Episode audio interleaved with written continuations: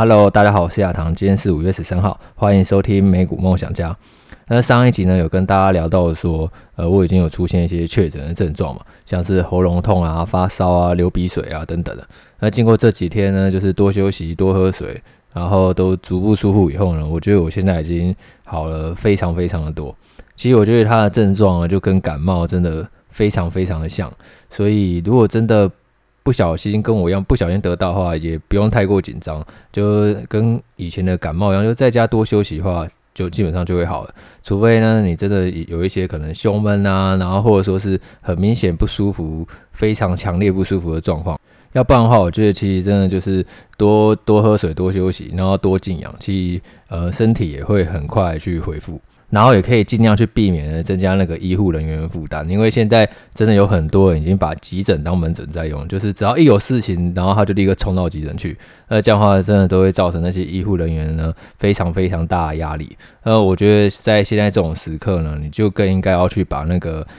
有限的医疗量呢留给那些真正需要呢救急治疗的人。呃，如果说本人身体状况允许的话，我觉得其实尽量待在家里，我觉得才是最好的。那这这阵子呢，其实我也收到很多听众，然后还有粉丝朋友的关心，呃，真的谢谢大家，让我觉得哇，这个社会怎么那么那么的温暖？有很多人呢，去跟我讲说，建议呃要吃些什么，或者说要做些什么呢，会让自己的身体比较舒服。呃，我有看到每一笔大家的留言哦，然后或者说是私讯，呃，真的非常非常感谢大家。然后因为你们那么温暖，也许才会让我呢恢复那么快，呃，真的非常的感谢。呃，这阵子其实台湾疫情呢非常严重，我相信大家不管是工作上啊，或者说是生活上，其实一定都受到很多很多呃一些干扰，多少心情上一定都是会有一点点忧郁，然后有一点点闷闷的。但是其实照台湾目前这样确诊速度来看的话，我觉得应该有机会呢，五月中到六月初就可以达到一个确诊高峰，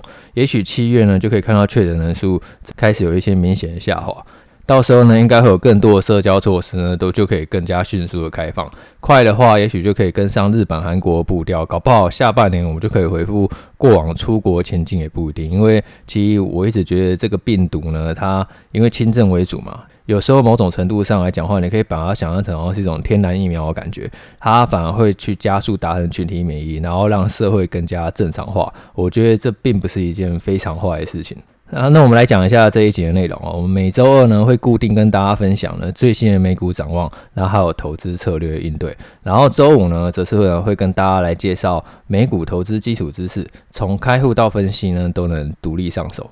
那我们这美股菜喵向前冲的系列啊，我们前面两集已经有很浓缩的呢，跟你重点分享说，诶，为什么要买美股？然后呢，要怎么样去开户？海外券商跟副委托有什么样的差别？然后呢，你要呢到哪里去汇款？以及美股它值得去注意的税负呢有哪些？其实呢，如果你对这些议题有兴趣的话呢，可以去听我们美股菜喵向前冲的前面两集。那这一集呢，我会开始去跟你分享一些投资的小诀窍。而今天这一集呢，主要分成两个部分。第一个部分来聊聊美股的价值投资宗师巴菲特。虽然说现在市场波动很大，然后呢瞬息万变，好像随时都会有新事件发生，然后让行情出现大幅度的波动。但是市场瞬息万变的时候呢，你的投资原则呢是不能轻易改变的。我在那个三十岁警官靠美股提早退休这本书当中呢，我提到了一九七八年的巴菲特股东信的内容。那一九七八年呢，距离现在二零二二年呢，已经超过四十年。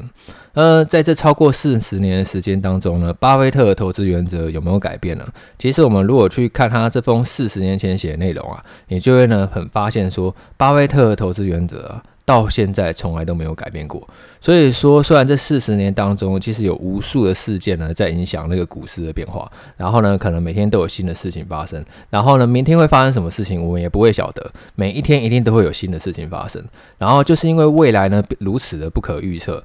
所以更重要的是你要有自己的投资原则，然后不应该轻易的改变。当时巴菲特呢在这一九七八年这封股东信当中呢提到了四点投资原则。第一个呢，是他希望要投资在他了解的产业上，也就是说，这个产业必须是他本身熟悉的。所以呢，在早期的巴菲特啊，他是完完全全的不会去碰一些科技股，因为他自认呢他对于科技股不够熟悉，而且他对于科技产业的变化呢也不够了解。他喜欢投资那种就是一些可能民生必需品啊，或者说一些传统的产业，他觉得他比较可以掌控了。他认为可预测性比较强的。然后呢，这个产业是他本身也比较了解的，他比较知道说这个产业呢，它未来变化大概会在哪里。他更喜欢投资他了解的产业。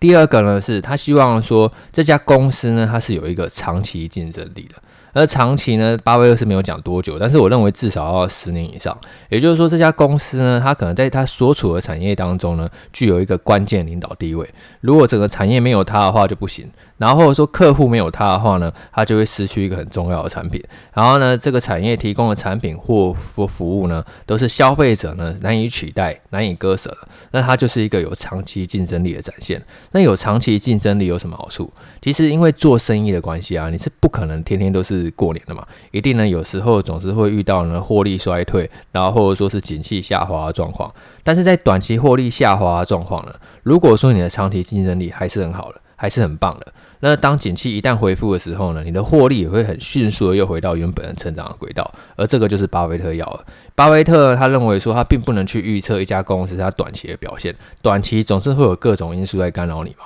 但是呢，更重要的是呢，你看待这家公司它长远的眼光是什么？也认为说，十年后这家公司会是什么样子，这才是巴菲特他所真正在意的。他并不会在意说这家公司一天、十天还是一个月的表现，他更在意的是这家公司它十年后到底呢会成长到一个什么样的地步，这才是巴菲特他念之在之一直在思考的事情。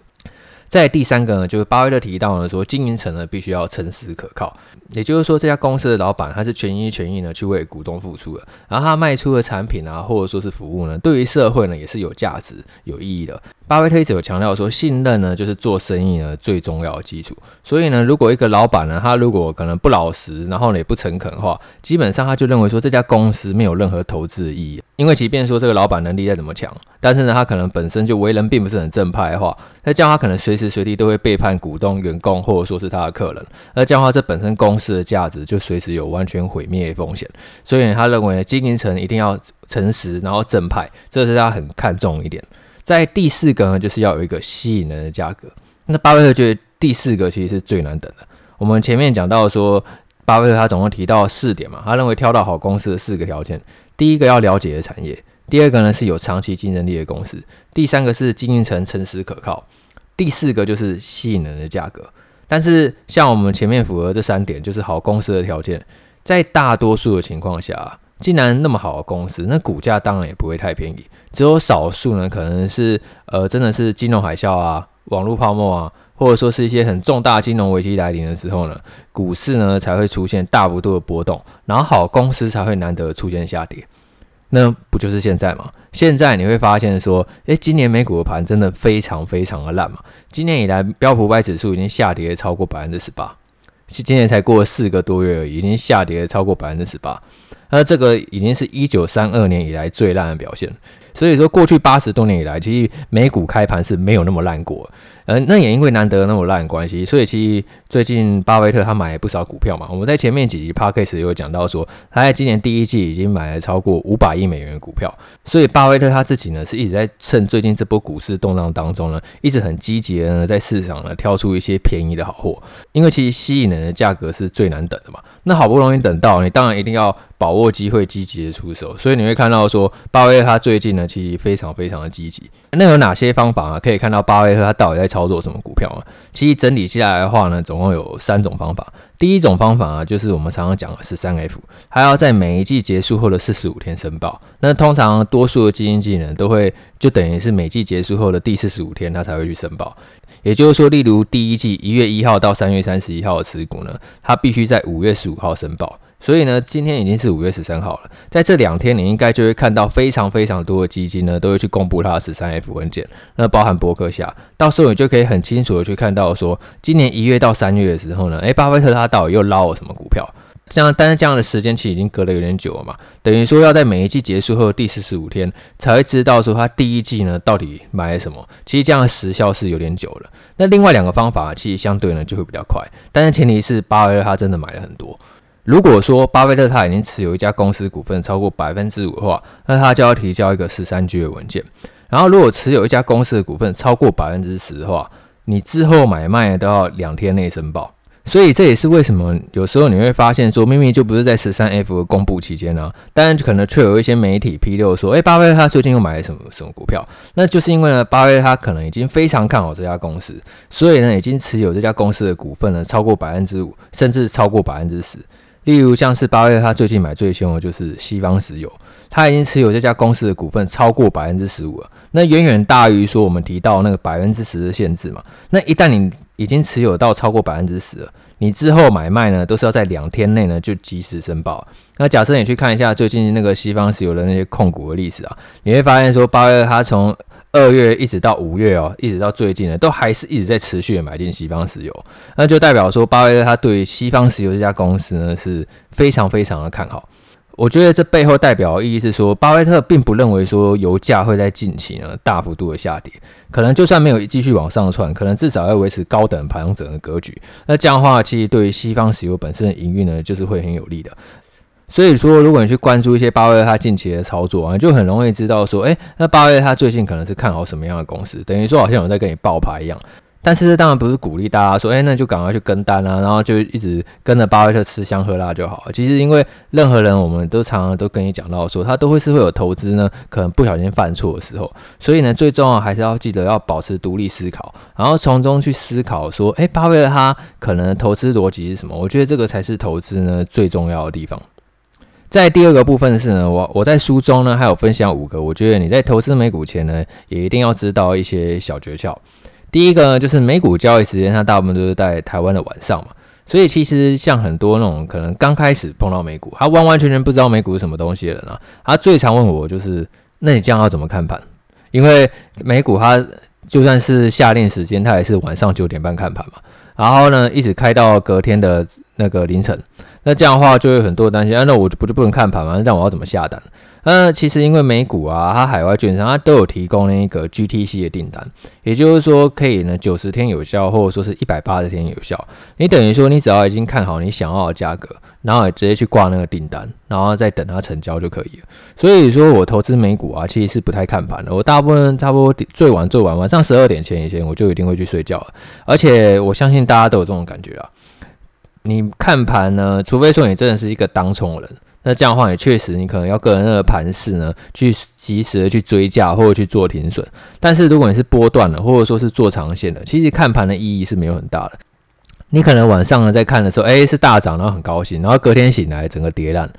那也有可能是晚上看的时候呢，整个大跌，然后你感觉心情很忧郁，然后就跑去睡觉，然后隔天醒来全部都狂拉，然后全部都是大涨。这个其实在美股都是很常发生的，因为股市它短期波动本来就是很难预测嘛，所以我也并不觉得说看盘它可以去增加你的投资获利，它可能只是增加你的心情负担。所以除非说你是一个极短线的投资人，你可能是有当冲的需求，要不然的话，假设你是波段的或者是长线的，我觉得呢，只要去定时挂好订单，可能看好一些你可能长线的满意的价格，我觉得其实并不太需要呢晚上看盘的。再第二个呢，是我们之前有分享过，就是美股它都是零股在交易的，然后因为海外券商很多都已经是完全免手续费，所以变成说其他的资金门槛是非常非常低的，因为它都是一股一股就可以买。像是苹果的话，现在一股只要一百多美元嘛，然后 Google 它现在一股要两千多美元，可是它在今年七月呢就要拆股了，等于说之后股价就会变得更便宜。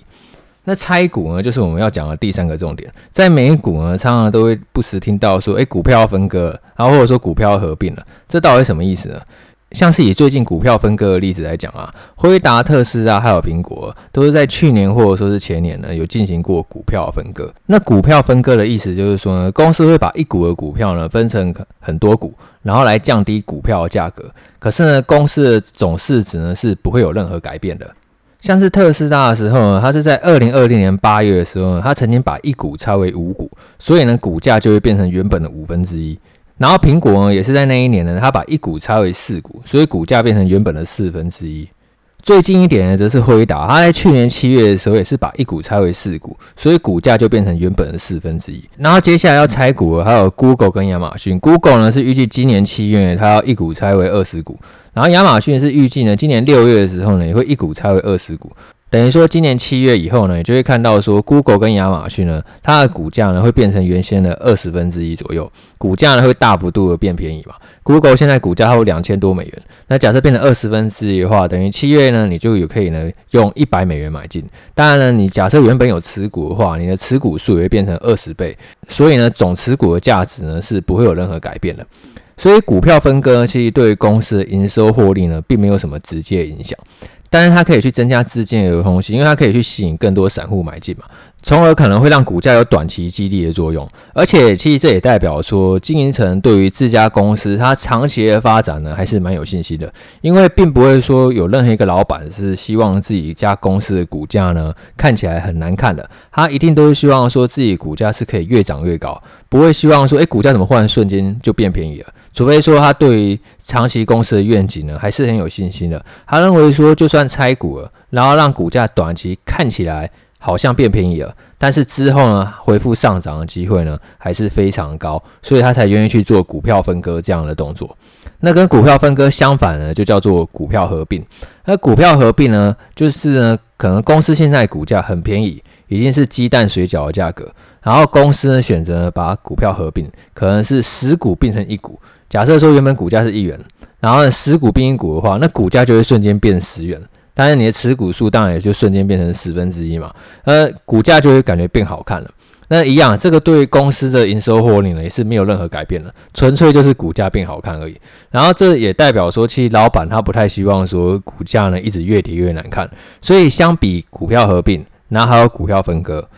当公司在宣布股票分割的时候啊，我觉得是一个比较值得正向看待的事情。但是呢，相反，如果公司在宣布股票合并，我觉得就代表说这个老板可能对于公司未来发展已经不是很有信心了，那就是一个比较负面的讯号。这个是大家之后呢也都可以去观察看看的。在第四个交易美股一些个重点啊，就是美股的涨跌幅呢是没有任何限制的。所以呢，很多人都会担心说，这样美股是不是很可怕，好像坐云霄飞车一样？某种程度上来说也是，因为呢。特别是到财报季，你就会发现说，最近美股呢非常的精彩。有一些可能名不见经传的一些小型股啊，可能大家比较不熟悉的，它可能一财报一开出来，哇，就直接跳百分之五十下跌，就直接往下杀，瞬间一根往下杀百分之五十这样。那就算是一些大型股，例如像是 Netflix，它也可以因为财报的关系，然后就直接大跌百分之二十。就算是亚马逊啊，或者说是 Google 这样的公司，可能直接又跌个百分之七，也都是很有可能的，因为它涨跌幅是没有任何限制的。但是也是因为这样的关系，所以它并不太会受到流动性影响。只要你想要卖股票，或者说是想要买股票，基本上你一定都是买得到，没有什么买不到或者说是卖不掉的问题。可是因为像是台股，它有涨跌幅的限制嘛，它可能每一天它就是涨跌幅就是锁十趴。可是相对，如果说今天呢，你真的一想要去追价买一家公司，或者说想要去买卖掉一家公司的时候，它可能就有锁死的风险，因为它每一天都有十帕的涨停板或者说是跌停板的限制。等到说你真的想要买或者想要卖的时候，假设刚好遇到锁死的状况，很有可能会买不到，或者说是卖不掉。那美股呢，就比较没有这样流动性的问题。但是你可能在选股上啊，就要做好一些更好的挑选。如果说去买一些可能是小型股啊，然后或者说是一些可能没有任何基本面支撑一些梦想股、民营股的话，那财报就会非常的精彩刺激，可能就会直接往下跳水、腰斩，都是很有可能发生的事情。然后就算是投资大型股，有时候可能衰一点，例如像 Netflix 也是直接给你跳个百分之二十。所以自己在投资的时候呢，一定要去做好一点足够的分配，然后足够的分散，不要说让某一档股票可能不小心占你的资金比重太大，这样的话可能压力上呢就会有一点点大。我自己的话，单一持股比重最多最多都不会超过百分之十五了。我觉得一旦超过百分之十五的话，诶，我的心理压力就会开始越来越多，然后我就会开始嗯有一点睡不着觉，我会担心说这家公司会不会怎么样啊，会不会呃会影响我的生活啊等等的。所以呢，我自己的可以接受底线就是单一公司呢最高最高不要超过百分之十五。大家也可以依照自己的心理状况啊去调整一个适合持股比重。在第五点是最后点，就是美股多数的公司啊，还是有在发股利，而且它绝大多数都是每一季配息。那台股它大部分都还是一年配一次嘛，除了少数公司已经跟进改成季配息，例如台积电呢，它已经算是领所有台股公司之前已经改成季配息了。那其实绝大多数的美国公司啊，都跟台积电一样，它就是每一季会配息给你。而且每一家公司呢，它发股利的时间其实也不太一定，有的可能是一月、四月、七月、十月，然后有的公司可能是二月、五月、八月、十一月，所以每一家公司都不一样的话，其实你只要稍微自己去调整一下，你是很容易达到一个就是每一个月都可以去收息的一个投资组合。那，我们其实，在前面一集也有提到说，美股它有股利税的问题嘛，所以老实讲，美股的股利呢，它真的是配的不会太多，可是呢，却会越配越多。这什么意思呢？因为美股它有很多公司呢，都是股息成长股。也许说它配的股息可能并没有很多，可是因为呢，很多公司呢，它本身营运获利呢，其实是非常稳定的，所以它可以一年一年的去调升股息，每一年可能调升个五 percent、十 percent，等于说就算你有什么都没有做，然后你可能没有去持续的去投入资金，你本身的股息呢，也是会在持续的成长的。那像一些常见网站，例如纳斯达克网站呢，它就可以去查询说各家公司它这一季呢又发了多少的股利，然后什么时候会发，然后除息日什么时候，它资料都整理得很完整。呃，我有把一些我很常用的一些工具网站啊，都放在 Podcast 的资讯栏里面，那大家也可以去参考一下。好，那这一期呢就先录到这边。那最近呢，其实大家都辛苦了，美股呢行情呢一直表现都是不太稳定的。然后疫情也那么严重，生活多少一定都会受到影响了。祝福身边的朋友都能够保持健康，身体平安，去努力的去撑过这波疫情。好，那今天就这样喽，拜拜。